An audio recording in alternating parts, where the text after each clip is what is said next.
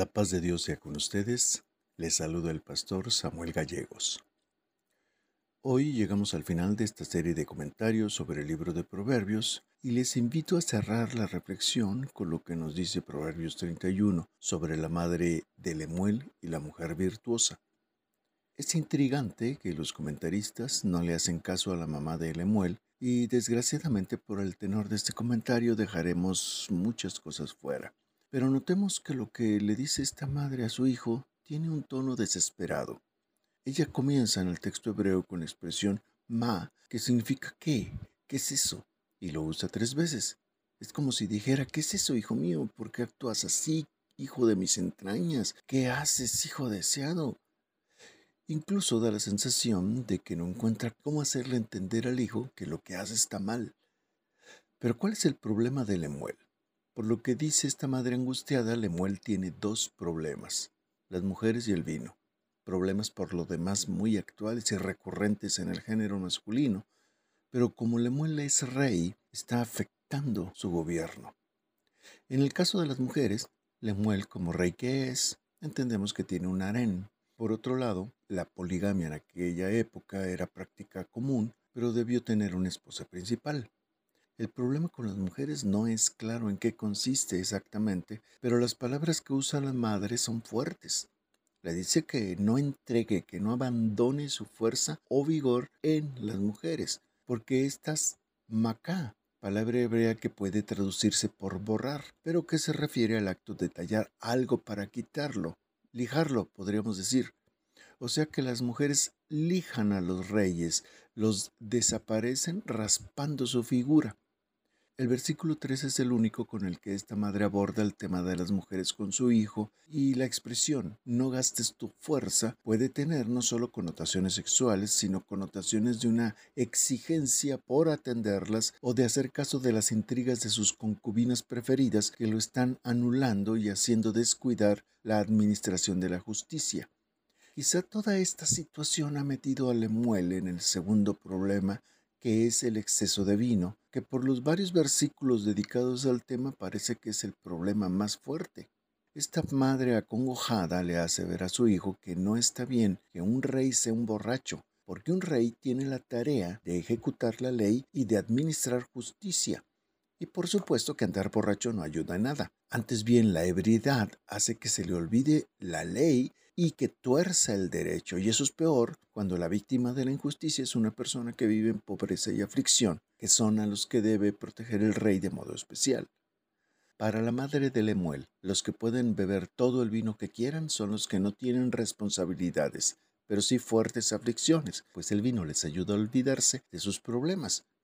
Muy seguramente ninguna madre cristiana diría esto, pero la madre de Lemuel no es cristiana, no sabemos ni siquiera si es hebrea, pero en su cultura no tiene problemas con beber vino, por lo que recomienda que el vino se lo den a los vagabundos y a los amargados para que olviden sus miserias y no se acuerden de sus penas.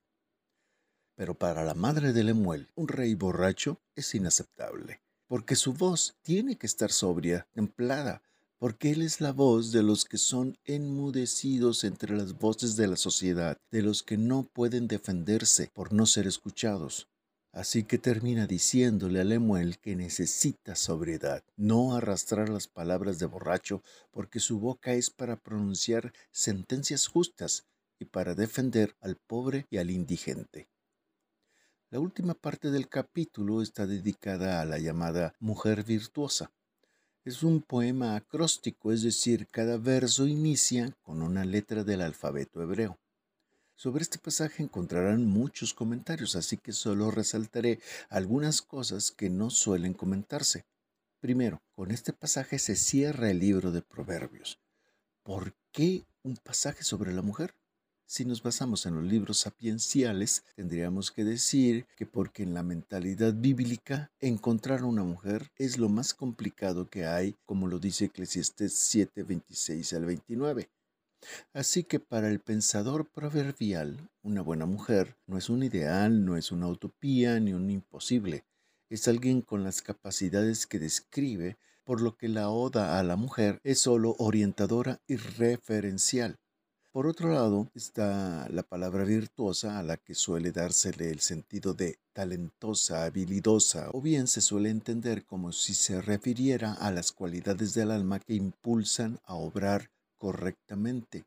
Pero en el hebreo la palabra es Jail, que los traductores de la Biblia traducen como capaz, extraordinaria, ejemplar u otras, y que en realidad se refiere a la fuerza de un guerrero.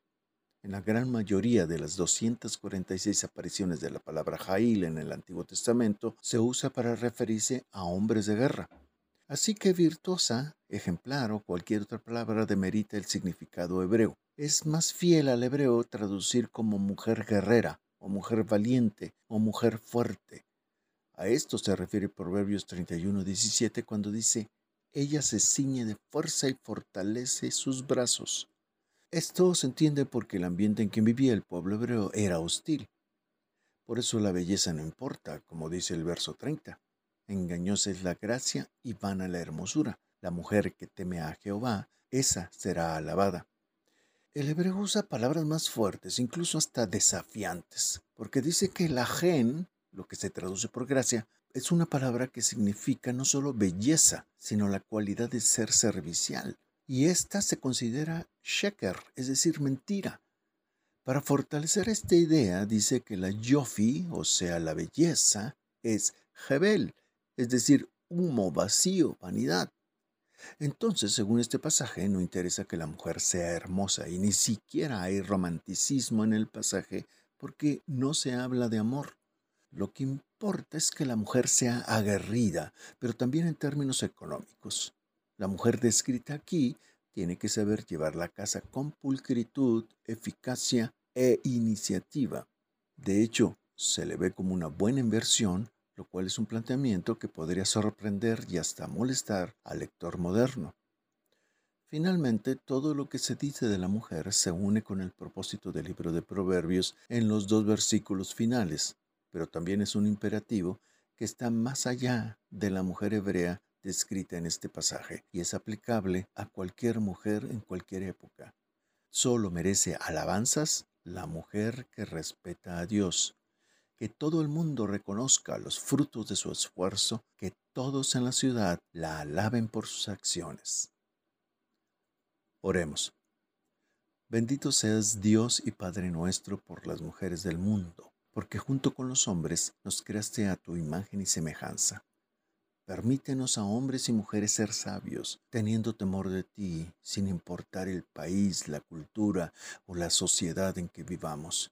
En cada una y en todas las formas de vivir encontremos juntos la manera de tener respeto por ti, porque eso nos hará sabios y felices. Gracias por permitirnos hacer este viaje a lo largo del libro de Proverbios y poder terminarlo. Gracias por la vida de quienes dejaron estas máximas, que nos hacen tener conciencia que el camino de la sabiduría, aunque difícil, es un camino que nos lleva por la compasión y la justicia y merece caminarse por el bien de la humanidad. Oramos en el nombre de Jesús, quien es camino de vida. Amén.